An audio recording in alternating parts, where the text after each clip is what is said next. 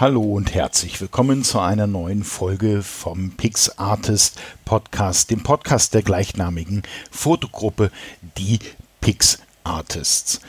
Wie ihr die findet, wo ihr die findet, werde ich euch am Ende der Sendung verraten. Heute habe ich mir als Schlagwort die erzwungene Perspektive herausgesucht.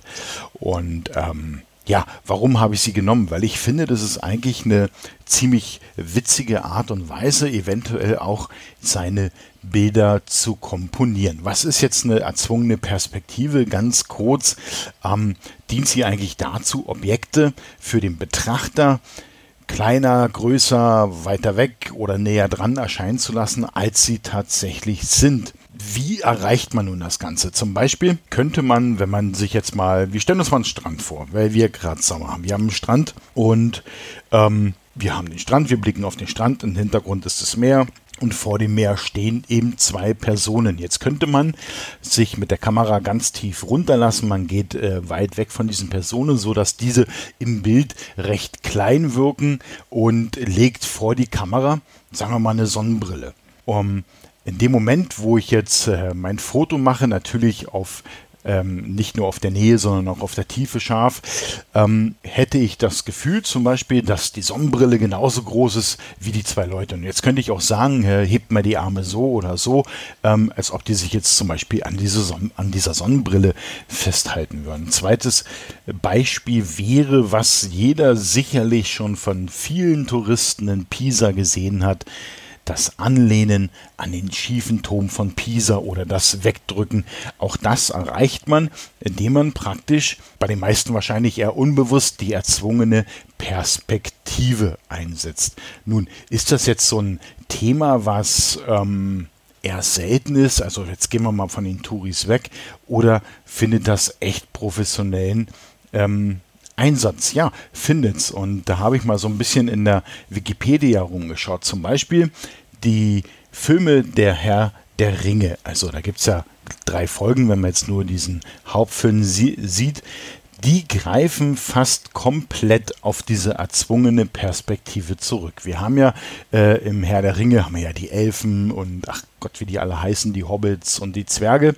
Und ähm, diese wurden in den ersten oder in dem Herrn der Ringe so auf den Set gestellt, dass zum Beispiel der Elfe nah an der Kamera stand und der Hobbit weiter weg. Und dadurch hat man natürlich das Gefühl, dass der Hobbit viel, viel kleiner ist und ähm, in dem Sinne konnte man die Illusion aufrechterhalten. In der, ähm, in der weiteren Verfilmung, zum Beispiel Die Gefährtin, hat man dieses Verfahren noch weiterentwickelt. Man hat also ein Set gebaut, ähm, auf dem die Schauspieler auf unterschiedlichen Weiten zur Kamera stehen konnten und jetzt kam noch was hinzu, dieses ganze Set wurde mit der Kamera praktisch kombiniert. Das heißt, wenn die jetzt gelaufen sind, ähm, was beim Herr der Ringe ein bisschen schwierig war umzusetzen, aber wenn die jetzt gelaufen sind, ist bei den Gefährten praktisch, wenn die Kamera sich bewegt hat, hat sich das komplette Set mitbewegt. Und so konnte man auch die Illusion in der Bewegung aufrechterhalten. Die erzwungene Perspektive. Ich finde es eigentlich eine ziemlich coole Sache, ähm, weil man doch äh, seinem Bild eine völlig andere, in Anführungszeichen falsche Aussage mitgeben kann. Hier schau mal, dieses Objekt ähm, möchte ich hervorheben und ich mache das über eine erzwungene Perspektive, indem ich das aufgrund der Nähe und Weite ähm, einfach nach vorne setze und die ähm, Proportionen, die die Natur uns natürlich vorgegeben hat, wir Menschen haben halt eine gewisse Größe, ähm, einfach verfälschen. Deswegen, ähm, ja, habe ich halt äh, auch das Wort falsch benutzt. Ähm, wie gesagt, Schiefetum von Pisa, Brille oder Sonnenbrille am Strand. Ja, die erzwungene Perspektive. Vielleicht für den einen oder anderen mal so ein Ding sich damit auseinanderzusetzen, mal zu schauen, ähm, ob er das auch machen möchte, wie er das in seinen Bildern vielleicht verwenden kann.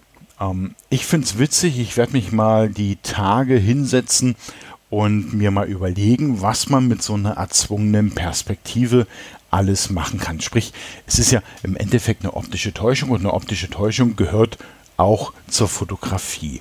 ähm, setzt man ja relativ oft ein, nicht nur bei der erzwungenen Perspektive. Und warum hat man sich das Ganze einfallen lassen? Naja, es war mehr oder weniger aus ja, begrenzten Platz, sage ich mal so. Wenn man gewisse Dinge ähm, darstellen wollte, äh, konnte man natürlich das ganz aufwendig sich ähm, zusammenshoppen, sage ich mal mit dem heutigen Begriff zusammen Photoshoppen.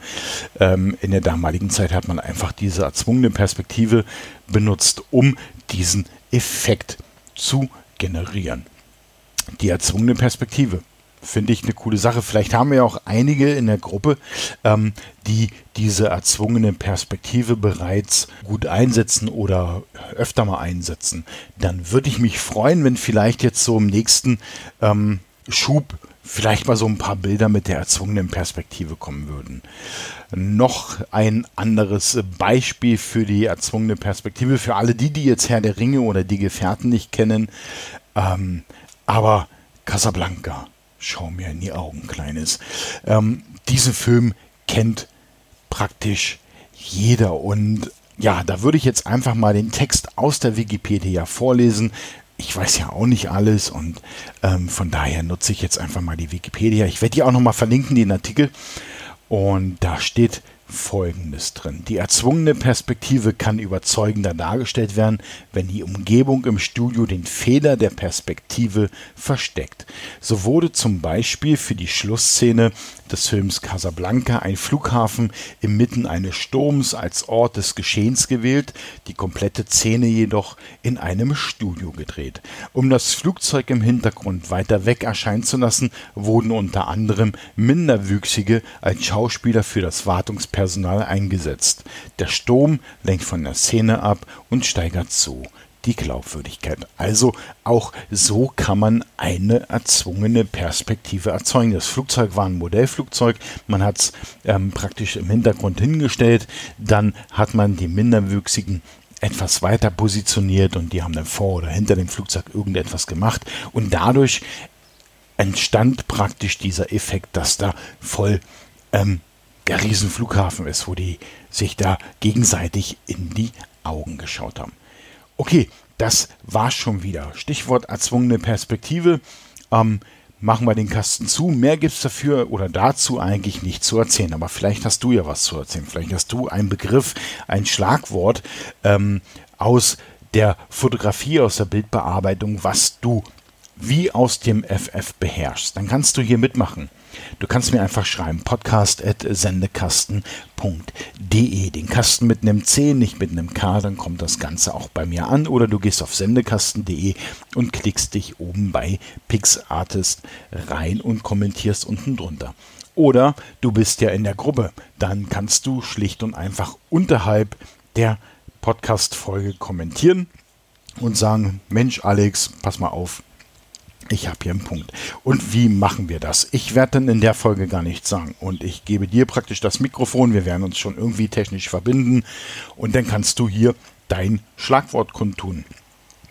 Und somit hier eine Sendung kapern.